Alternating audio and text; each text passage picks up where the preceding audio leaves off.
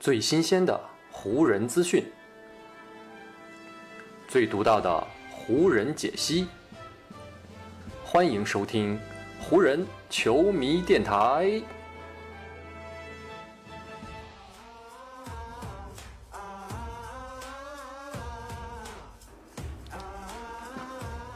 北京时间七月二日，欢迎各位收听全新一期的湖人总湖人球迷电台。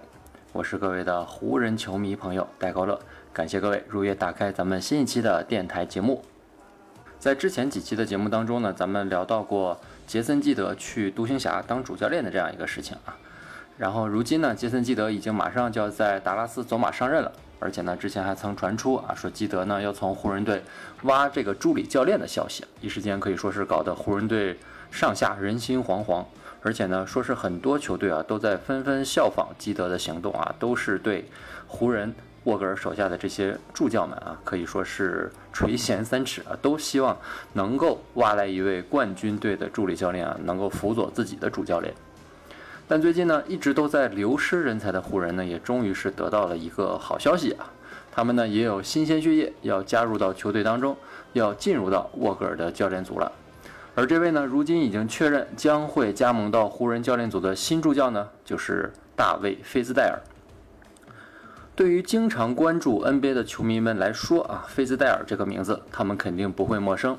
而对于呢，从热火时代啊就开始关注詹姆斯的球迷们来说呢，菲兹戴尔更是可以说是一个非常让他们耳熟能详的名字了。因为呢，当年热火三巨头的时代啊，菲兹戴尔就是斯波尔斯特拉手下非常重要的一名助教，同时呢，他也是当时热火队能够夺得连冠的一个关键人物。说起菲兹戴尔呢，人们都会马上想到他标志性的那个黑框眼镜，还有他的那个。围着嘴一圈的络腮胡子，以及他的那个标志性的八字眉啊，他的这些形象特点都非常的有辨识度啊，也让大家一下子就能记住他的样子。其实呢，菲兹戴尔的 NBA 教练生涯最早是从2003年就开始了，他先后呢在勇士队和老鹰队啊都当过助理教练，然后呢在2008年，费兹戴尔就去了热火，在热火呢他一干就是整整八年的时间。热火的三巨头时代呢，在二零一四年结束之后呢，费兹戴尔又在热火队多待了两年。正是呢，他在热火队做助教的这些年呢，他在教练圈里啊，逐渐有了名气，也获得了很多新球队的青睐和信任。所以呢，在二零一六年的夏天呢，菲兹戴尔就获得了去 NBA 球队当主教练的机会啊。他当时呢，是成为了灰熊队的新任主教练。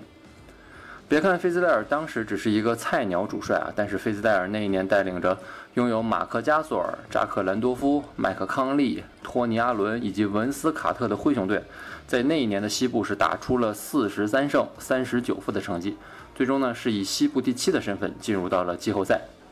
不过呢，灰熊队在那年的季后赛首轮当中啊，面对西部第二的马刺，最终呢是苦战六场不敌对手，是败下阵来。同时呢，这也结束了菲兹戴尔执教生涯的首个赛季。当时呢，很多人都认为啊，这是菲兹戴尔执教生涯辉煌的起点啊。但是呢，我们从目前的结果来看，这已经是菲兹戴尔主教练生涯的巅峰了。之后的2017到18赛季呢，费兹戴尔带领着核心阵容没有太大变化的灰熊，在赛季的开局阶段是仅仅取得了七胜十二负的成绩，其中呢还包括一波八连败。费兹戴尔呢，也因为带队成绩不佳，被灰熊队的管理层炒掉了，结束了自己在灰熊队的执教生涯。而在家里待了几个月之后呢，纽约尼克斯又向费兹戴尔抛出了橄榄枝，而且当时呢，尼克斯一下子就给菲兹戴尔开出了四年的执教合同。二零一八到一九赛季，菲兹戴尔执教的那支主力是穆迪埃、海佐尼亚、小哈达威、坎特、诺克斯。以及米切尔·罗宾逊啊等年轻人为主力的尼克斯，是仅仅取得了十七胜六十五负的战绩，这个成绩呢，在当年的东部是排名倒数第一的。而到了二零一九到二零赛季啊，在带队打出了四胜十八负的惨淡开局之后，费兹戴尔是再度遭遇了球队的中途解聘啊，是灰溜溜的离开了纽约。可能呢是在经历了这两段相对比较失败的主教练生涯之后呢，费兹戴尔也逐渐认清了自己的现实，发现呢自己似乎还是更适合给主教练做助理教练。所以呢，这次基德离开了湖人，球队助教的位置空置出来之后呢，费兹戴尔也可以说是重操旧业，又回到了自己啊最熟悉的这个助教的岗位上。虽然说做主教练的经历和成绩呢都不够出色，但是呢，在菲兹戴尔的助教生涯里啊，特别是在热火的那段时间里，他的执教还是非常值得称道的。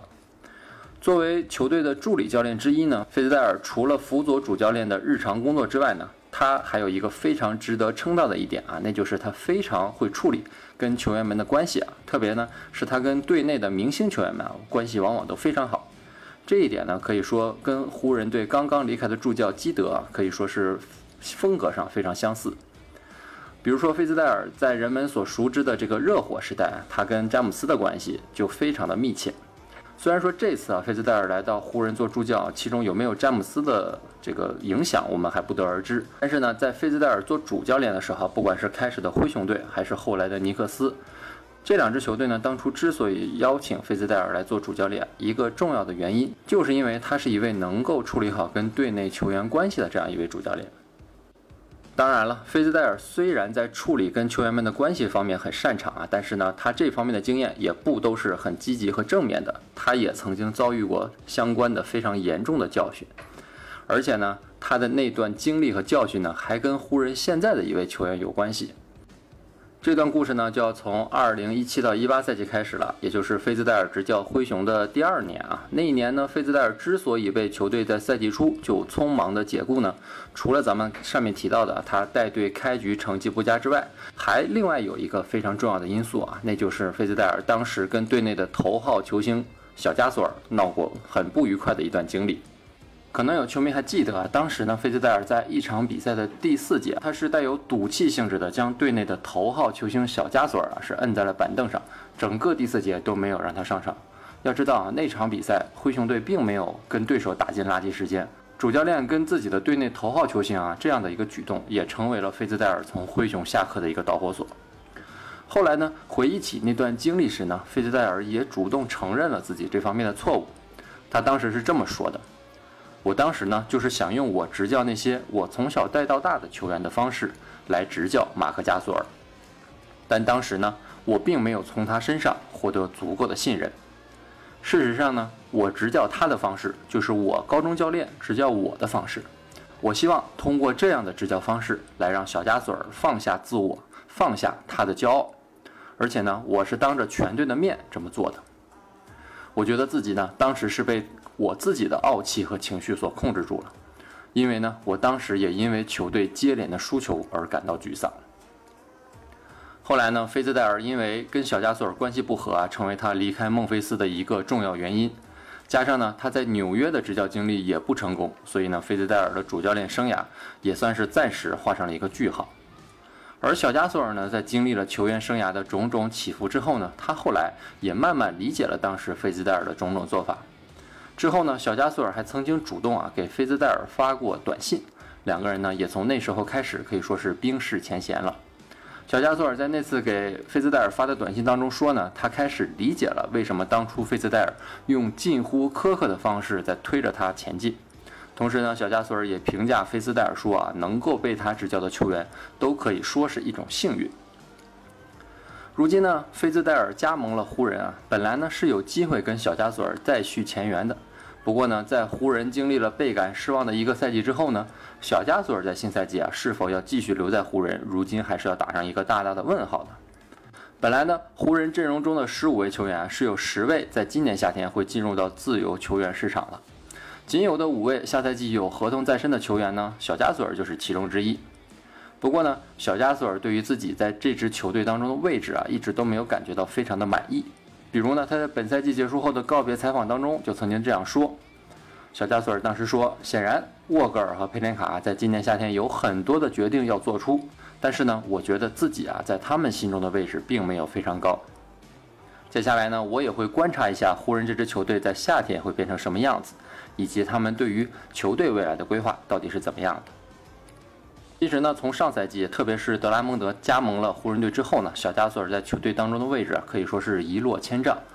这一点呢，我们不管是从比赛场面上，还是小加索尔当时的很多采访当中，都能够听出啊，这位西班牙的中锋对于湖人队的一些战术安排啊，并不是感觉到非常满意。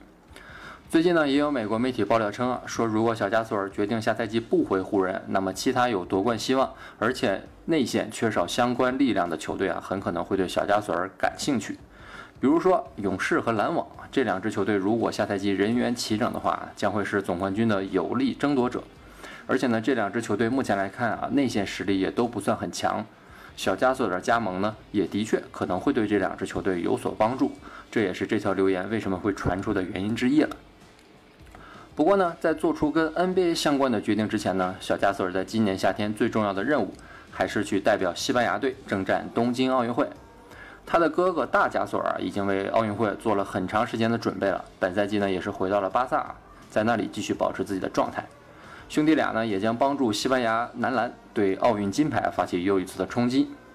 而至于小加索尔新赛季还能否回到洛杉矶啊，跟他的老教练费兹戴尔再次重逢呢？我们可能就要等到奥运会之后呢，才能有相关的结论了。